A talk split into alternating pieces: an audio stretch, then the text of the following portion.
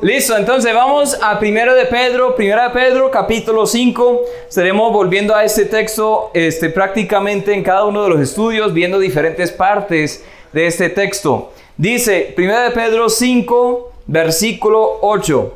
Sed sobrios y velad. Vamos a leerlo juntos, ¿sí? Desde el versículo 8. Sed sobrios y velad porque vuestro adversario el diablo, como león rugiente, anda alrededor buscando a quien devorar. Sed sobrios y velad, porque vuestro adversario el diablo, como león rugiente, anda alrededor buscando a quien devorar, al cual resistid firmes en la fe, sabiendo que los mismos padecimientos se van cumpliendo en vuestros hermanos en todo el mundo. Mas el Dios de toda gracia, que nos llamó a su gloria eterna en Jesucristo, después de que hayáis padecido un poco de tiempo, Él mismo os perfeccione, afirme, fortalezca y establezca. A Él sea la gloria y el imperio por los siglos de los siglos.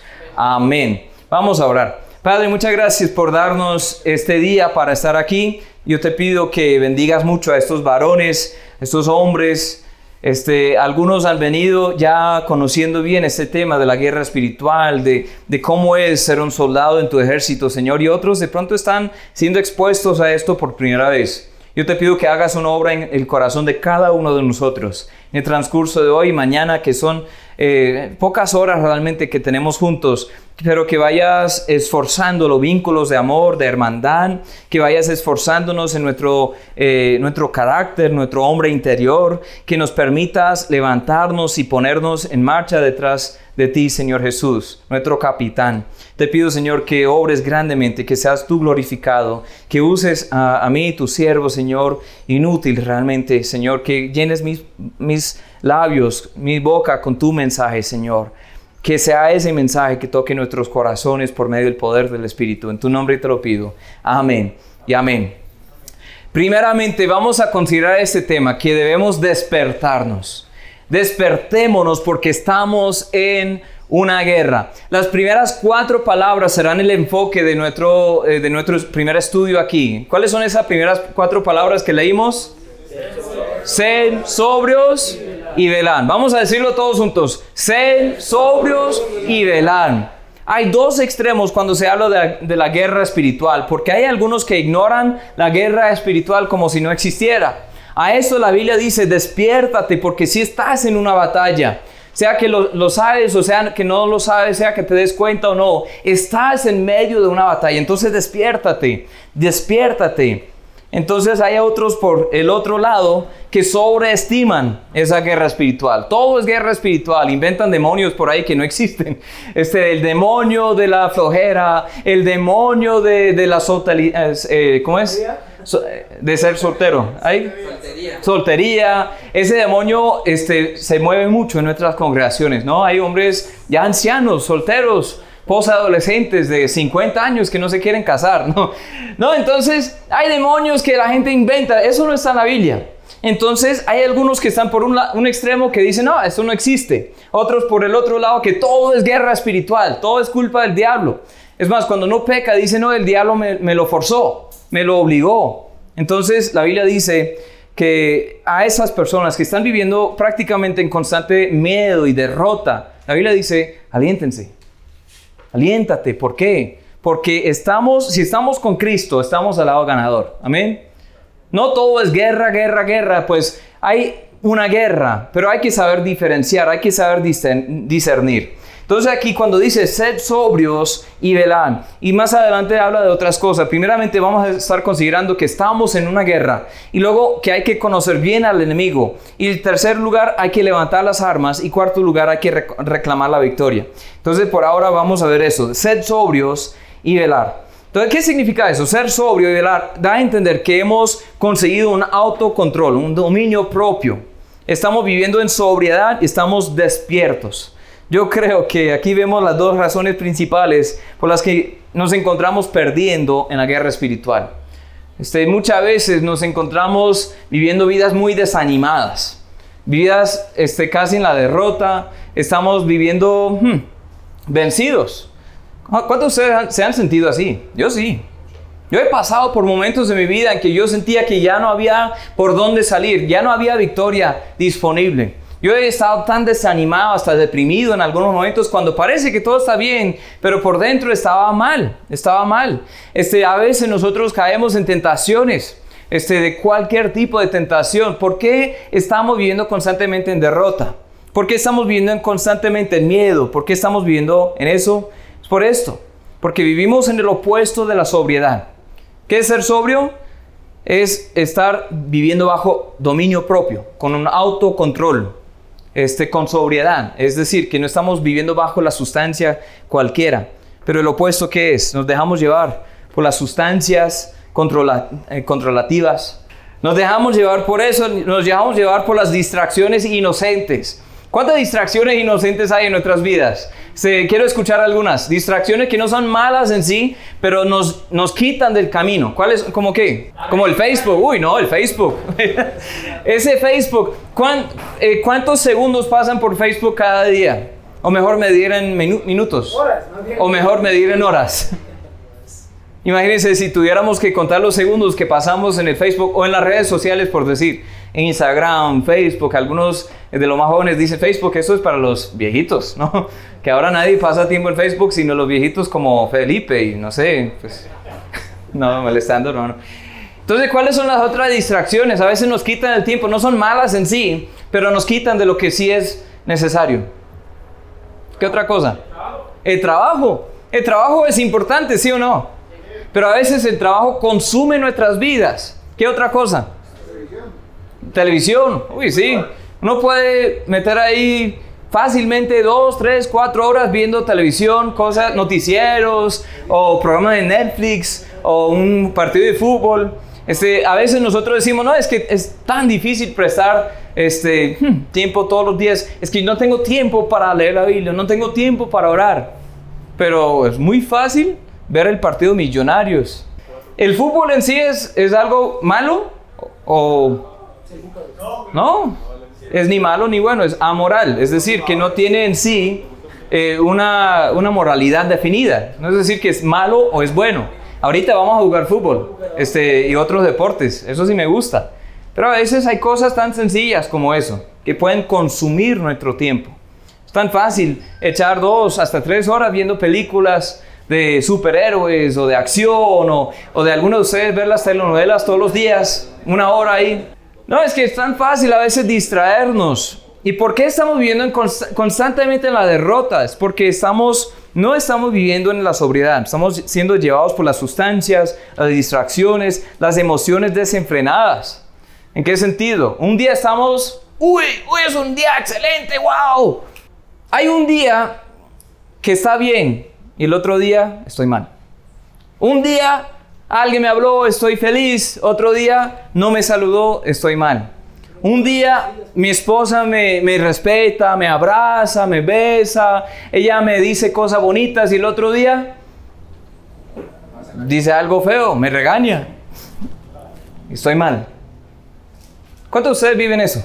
Para arriba, para abajo. Un día siento amado por Dios acepto por Dios y otro día no.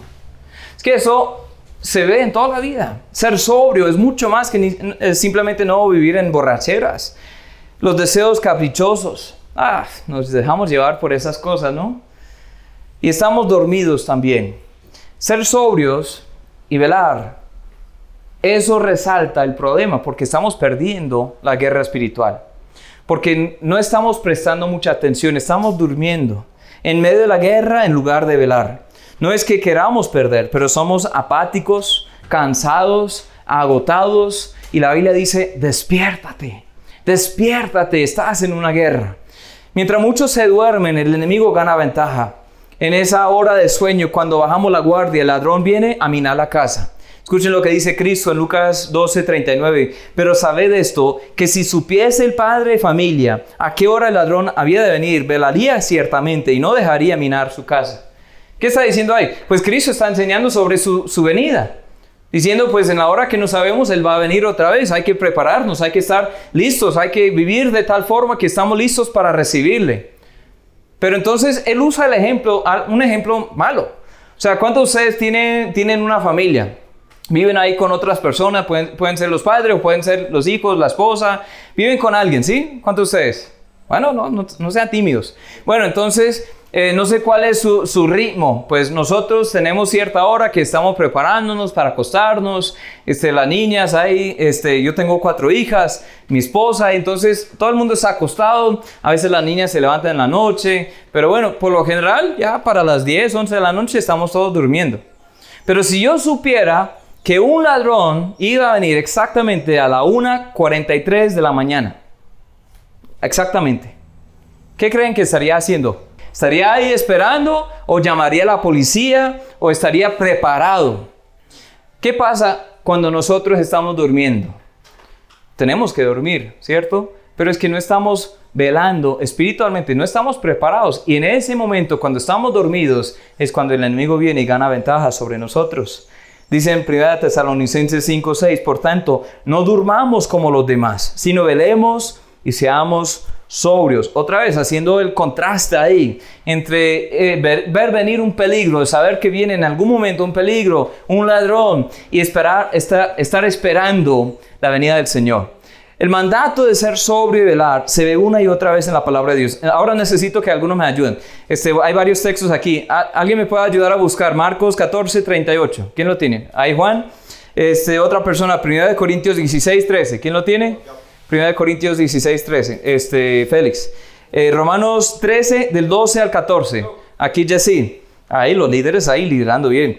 Este, segundo de Timoteo 4, 5. ¿Quién lo tiene? Segundo de Timoteo 4, 5. Ahí Reni. Este, primero de Pedro 1, 13. ¿Quién lo tiene? Este, Ernesto. Primero de Pedro eh, 4, 7. ¿Quién lo tiene? Ahí Oscar Bernal. Eh, Efesios 5, del 3 hasta el 16. Son pasajes más largos. Yo ni sé quién, quién recibió. Es, bueno, vamos, vamos viendo. Si nadie la tiene, entonces yo la tengo aquí. Marcos 14, 38. ¿Qué dice Juan? Velad y orad para que no entréis en tentación. El espíritu a la verdad está dispuesta, dispuesto, pero la carne es débil. Velar y orar. Vamos a ver siempre que en la Biblia, casi siempre, estas dos palabras vienen acompañando la otra. Entonces, velar y orar. En este, esta situación, ¿en qué situación vemos ahí? En la tentación. Velad y orar para que no entréis en tentación. ¿Cuántos de ustedes han entrado en tentación porque no estaban velando y no estaban orando? No estábamos orando y velando. Y por eso ahí entramos en tentación. En nuestra masculinidad, ¿qué dice en 1 Corintios 16, 13? Velad, estad firmes en la fe, portaos varonilmente y esforzados. portaos varonilmente. Me encanta esa frase, ¿sí? Este, vamos eh, algún día de pronto a tener un campamento, un retiro de hombres con esas dos palabras. Portaos varonilmente. Me encanta. ¿Por qué? Porque hoy en día los hombres están confundidos. no saben qué es ser un hombre. Para muchos ser un hombre es como ser machista y otros ser hombre es como irrespetuoso a las mujeres. Hay que ser como todos iguales y los hombres andan y hablan y se portan y se caminan como mujeres, pero es que Dios nos hizo diferentes. Portados varonilmente. Para, ¿en, qué, ¿En qué contexto vemos eso? Velar en nuestra masculinidad. Este, en Romanos 13, que vemos ahí, 12 al 14. Romanos 13, 12 al 14. ¿Quién lo tenía? ahí. La noche está avanzada y se acerca el día y se acerca el día. Desechemos pues las obras de las tinieblas y vistámonos las armas de la luz. Andemos como el día, honestamente, no en glotonerías y borracheras, no en lujurias y lascivias, no en contiendas y envidias. El 14 también. Sino vestidos del Señor Jesucristo y no proveáis para los deseos de la carne. La noche está avanzada, pues es decir, que ya mucho ha pasado, queda muy poco, realmente hay que vivir en integridad. Hay que velar y orar para vivir en integridad. En nuestro ministerio, ¿qué dice en 2 de Timoteo 4:5? ¿Quién lo tenía? No me acuerdo. Bueno, aquí Reni. Pero tú sé sobrio en todo, soporta las aflicciones, haz obra de evangelista, cumple tu ministerio. Para cumplir el ministerio debemos ser sobrios, sobrios. Hay que prestar atención, hay que vivir con dominio propio, hay que despertarnos. En nuestra expectativa de la venida del Señor vemos esto constantemente por toda la Biblia. Dos, dos textos aquí. Primera de Pedro 1.13, ¿quién lo tenía? Como Er- Ernesto, ¿sí? Por tanto, ceñid los lomos de vuestro entendimiento, sed sobrios y esperad por completo en la gracia que, que se os traerá cuando Jesucristo sea manifestado. Y primero de Pedro 4.7, ¿quién tenía ese? Aquí Oscar. Tiene el mismo tema, ¿sí? Se acerca. Sed pues sobrios y verán en oración. El fin de todas las cosas se acerca. Seamos sobrios, velemos en oración. En nuestra nueva vida en Cristo debemos ser sobrios y velar también. Este, vamos todos a Efesios. Es un pasaje un poco largo. Quiero que, que sigan ahí. Creo que el hermano Giovanni quiso leerlo. ¿Sí está? Efesios 5 del 3 hasta el 16. Pero fornicación y toda inmundicia o avaricia, y aun se nombre entre vosotros, como conviene a santos, ni palabras deshonestas, ni necedades, ni truhanerías, pero conviene, sino antes bien acción de gracia. Porque sabéis esto, que ningún fornicario o inmundo o avaro que es idólatra tiene herencia en el reino de Cristo y de Dios. Nadie os engañe con palabras vanas, porque estas cosas tienen pero porque, esta, pero, por- porque por estas cosas viene la ayuda de Dios sobre nosotros de desobediencia. Seáis pues partícipes con ellos, porque en otros tiempos eras de las tinieblas, mas ahora sois luz en el Señor. Andad como hijos de luz, porque el fruto del Espíritu es en toda bondad, justicia y verdad, comprobando lo que es agradable al Señor. Y no participéis en las obras infructuosas de las tinieblas, sino más bien reprendedlas porque vergonzoso es aún hablar de lo que ellos hacen en secreto. Mas todas las cosas, cuando son puestas en evidencia por la luz, son hechas manifiestas, porque la luz es lo que ma- manifiesta todo. 14. Por lo cual dice, despiértate tú que duermes, y levántate de los muertos, y te alumbrará Cristo. Amén. Amén. Despiértate, tú que duermes. Levántate de los muertos. Yo creo que hay muchos que estamos durmiendo hoy. Muchos aquí estamos durmiendo. Por eso estamos perdiendo las batallas. Por eso estamos cayendo en las tentaciones. Por eso estamos viviendo vidas derrotadas. Estamos como vencidos ya. Estamos viviendo muy este, tristes. En lugar de tener gozo abundante en las circunstancias, ¿qué viene? Hmm, una tristeza profunda. En lugar de tener amor, realmente ¿qué tenemos? Egoísmo, más bien. En lugar de tener paz, ¿qué hay? Una tormenta por dentro. ¿Por qué? Porque estamos durmiendo. Y mientras nosotros dormimos, el enemigo gana ventaja. Mientras nosotros estamos ahí ignorando todo esto, ni nos damos cuenta que hay un ladrón en la casa. Estamos perdiendo nuestras familias, nuestra integridad, estamos perdiendo nuestro ministerio, nuestra utilidad, estamos perdiendo todo. Y mientras nosotros estamos, no estamos viviendo en sobriedad y velando, hmm, estamos como regalando la victoria a Satanás. Entonces despertémonos. En la guerra espiritual vemos eso en 1 Pedro 5.8, el texto principal. Sed sobrios y velad. Sed sobrios y velad. Porque vuestro adversario, el, el diablo, como león rugiente, anda alrededor buscando a quien devorar. Entonces seamos sobrios y velemos en cada campo de batalla. Porque no solo es en una reunión de hombres, un retiro, no solo es en la iglesia, no solo es un lugar espiritual, digámoslo así. Es en cada parte de la vida, es un campo de batalla. Este, hay que estar atentos a la guerra espiritual. En nuestra integridad, nuestras vidas privadas, cuando nadie más está mirando, uy, ahí viene el enemigo, ¿sí o no? ¿No? A mí sí. Ahí viene el enemigo a atacarnos, a, convencernos que está bien mentir, está bien mirar esa cosa, está bien pensar esa cosa, está bien eh, seguir tras una cosa que sabemos no está bien, pero nadie más está mirando. Ahí siempre viene el enemigo a tentarnos en ese campo de batalla, en nuestra vida privada, en la integridad, nuestro matrimonio, la pureza sexual. Ahí viene el enemigo, ¿para qué? Para destruirnos totalmente. Hay que estar atentos, hay que velar y estar sobrios en ese matrimonio, en esa vida sexual, en la sol- soltería también. Ustedes saben que pueden redimir la soltería. Ahí nos reímos un poco porque es un demonio de la soltería. No, es que Dios quiere que redimamos la soltería también. Amén. Pero hay que estar sobrios, viviendo sobriamente, velando también en la iglesia, los ministerios en, los que servimos. Fácilmente pasa el enemigo cuando no estamos prestando atención para destruir todo. Vamos a hablar de eso más adelante, cómo, cómo eh, man- maneja eso el, el- el enemigo, Satanás, cómo viene a realmente destruir toda eficacia, destruir el ministerio, una iglesia. ¿Qué dijo Cristo de la iglesia? Que las puertas del Hades no prevalecerán contra la iglesia. O sea, es decir, bueno, pensemos en un momento. Las puertas del Hades, eso está en Mateo 16. Las puertas del Hades. ¿Una puerta es una, un arma? ¿O qué es? ¿Es la entrada? ¿Es como la barrera? ¿Es como la, el portón? Entonces, ¿qué está diciendo ahí?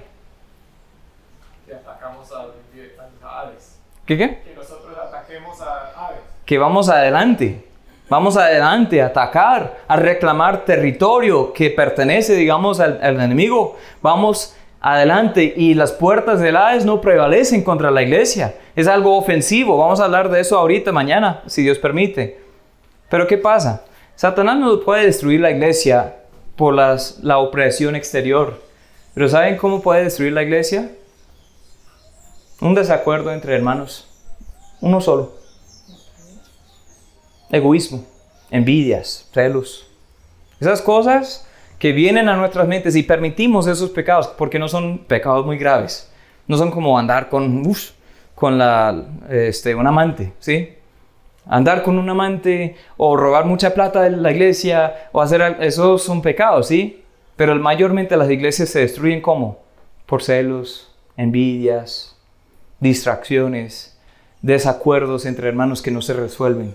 Entonces, mientras nosotros estamos durmiendo, ahí viene el enemigo a sembrar discordia, a sembrar desacuerdos entre hermanos. En los negocios y estudios, entre el mundo perdido, allá afuera. Todo el mundo está haciendo trampa ahí en el estudio, ¿sí o no? Los, los que están en el bachillerato, ¿sí o no? Todo el mundo hace trampa. Se le- les voy a decir un secreto. Este, yo era parte de un colegio cristiano y también homeschooling. Entonces, mis influencias eran cristianas, netamente cristianas. Y muchos amigos míos hacían trampa. Me convencieron, este, me mostraron cómo hacer trampa. Y yo, como un estudiante piadoso que era, queriendo servir a Dios, honrar a Dios, yo entré en eso. Yo sí hice trampa en algunas cosas. Sé, lo más curioso es que yo, yo, yo me acuerdo de, de cuando tenía 11 años. 11 años era para mí un- una gran edad, más joven que casi todos aquí. A los 11 años comencé a leer la Biblia por mí mismo. Yo estaba muy, estaba eh, asegurándome más de lo que creía. A los 11 años comencé a tener un deseo de servir a Dios. Y a los 11 años estaba en el grado sexto, allá en Estados Unidos. Y en ese grado fue cuando comencé a hacer trampas. Como dos extremos, ¿no? Este, eh, especialmente en las matemáticas. Esto es lo más chistoso. Yo les cuento esto porque estamos aquí entre hermanos y amigos hacía trampas en las matemáticas. Me, gusta, me gustaban las matemáticas, pero me daba pereza. Entonces, en lugar de ah, tantas cosas, tareas, y no, imagínense. Yo entré, un amigo me mostró cómo hacerlo. Entonces yo lo hacía. Años después, cuando me graduó de- del seminario, de la universidad y todo eso, este, en la iglesia teníamos un colegio cristiano con unos 200, 300 estudiantes. Y saben, me, me asignaron una clase para enseñar. Era matemáticas de sexto grado. Ay, no. me tocó aprenderlas de todos modos porque tocó enseñar. Pues me gustaban las matemáticas de todos modos, pero me hizo recordar, ay, no, entonces no escapé de ese, esa matemáticas de sexto grado, ¿cierto? Pero es que fácilmente, aun cuando tenemos buenas intenciones, si no tenemos cuidado, el enemigo viene y reclama un, un terreno dentro de, de lo que pertenece a Dios, dentro de nuestras vidas. No estamos velando, no estamos viviendo sobriamente. Nuestros pensamientos, este es el campo principal de la guerra espiritual. ¿Sabían eso?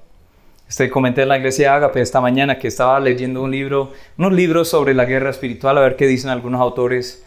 Este, después de preparar todo esto, estaba, quería ver si, si dan algunas historias o algo. Y no, yo encontré un libro, hmm, me hizo, me, enojó bastante, me enojó bastante porque había muchas herejías de, de todo, muchas cosas. Pero ahí decía que los demonios se manifiestan este, físicamente, este, una persona a veces cambia la voz y luego este, comienza a levitar y esa persona a veces eh, grita o chilla o algo así. Y eso se ha visto en el mundo, pues eh, pasó ahí en Café Madrid, creo que sí. Pues había una niña que se metía ahí con la tabla Ouija. ¿Ouija? Ouija? ¿Cómo es? ¿Ouija? Bueno, y se metía, estaba jugando y de repente esa tarde comenzó a... Una niña, 10, 11 años.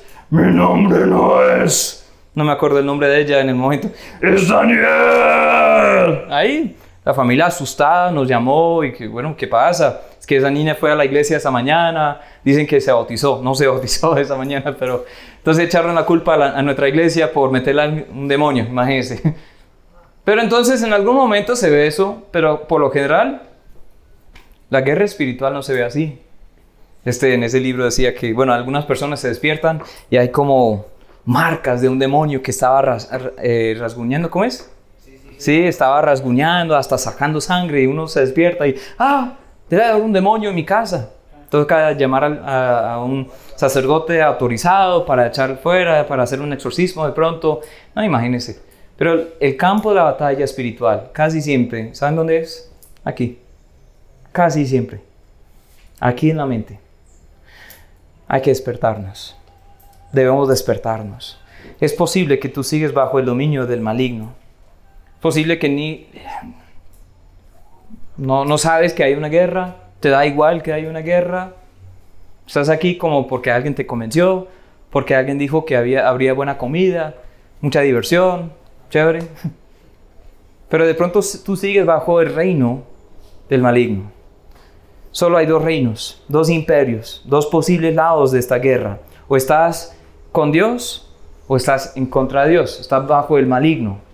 En Juan 8:34 dice así, Jesús le respondió, de cierto, de cierto os digo, que todo aquel que hace pecado, esclavo es del pecado. Y el esclavo no queda en la casa para siempre, el Hijo sí queda para siempre. Así que si el Hijo os libertare, seréis verdaderamente libres. O sea, ustedes pueden ser librados de estar bajo el dominio de Satanás, del pecado, pueden ser librados de estar en rumbo hacia esa condenación eterna. Colosenses 1:13, escuchen lo que hizo Cristo por nosotros, el cual nos ha librado de la potestad de las tinieblas y trasladado al reino de su amado Hijo, en quien tenemos redención por su sangre, el perdón de pecados. Tenemos perdón, ese perdón está accesible a ti, amigo. Aún estás en tus pecados, aún estás bajo el imperio de- del maligno, estás ahí en ese reino de tinieblas, la potestad de las tinieblas, pero hoy puedes ser librado ahí, puedes ser trasladado al reino, eh, el imperio de Dios, puedes experimentar un perdón de pecados. Segundo de Timoteo 2:25 dice que con mansedumbre corrija a los que se oponen, por si quizás, quizás Dios les conceda que se arrepientan para conocer la verdad y escapen del lazo del diablo, en que están cautivos a voluntad de Él. Es posible que tú estás cautivo a voluntad del diablo en esta- este, este momento, en esta tarde, pero tú puedes escapar. El Señor te puede conceder, Él quiere que, eh, concederte arrepentimiento y fe para ser salvo. ¿Saben qué? Simplemente reconocer que hay un Dios y por naturaleza estamos separados de ese Dios, no importa qué hagamos, porque hay tanto pecado en nuestras vidas que la religión dice, sé una buena persona. Entonces la gente que hace se esfuerza para ser buenas personas, pero no se puede, porque siempre hay un elemento de pecado y con un solo pecado Dios tiene que juzgarnos, es un juez justo. Pero ahí viene el amor de Dios, porque envió a Cristo para morir en nuestro lugar. Merecíamos nosotros la, muerte, la ira de Dios, y Cristo tomó eso sobre sí mismo. ¿Y qué pasó? Él tomó todo el castigo que yo merecía para que creyendo en Él pueda ser salvo. No se quedó ahí muerto, resucitó de los muertos para interceder por mí. Amigos, ese mensaje se llama el Evangelio, las buenas nuevas. No se trata de una iglesia, una denominación, no se trata de ser una buena persona y luego Dios nos acepta, no se trata de nada, sino reconocer que hay un Dios, estamos lejos de ese Dios, estamos destituidos de la gloria de Dios, somos pecadores por naturaleza y por hecho, no hay nada que podemos hacer para reconciliarnos con Dios, por eso Dios vino a nosotros. Y Él se ofreció una vez para siempre para redimirnos. Ahora, Él murió por ti, por todos pero no va a obligarte a que seas salvo. Es un poco controversial, pero yo lo veo una y otra vez en la Biblia. No obliga a nadie a que sea salvo, pero ofrece la salvación. Dice, manda a todos los hombres en todo lugar que se arrepientan y que sean trasladados de esta ignorancia, este, este imperio de tinieblas, potestad de la, de la oscuridad, de, de Satanás, al imperio de luz, al reino de Dios a la salvación. En un momento, ¿qué es el arrepentimiento? Es un giro de 180.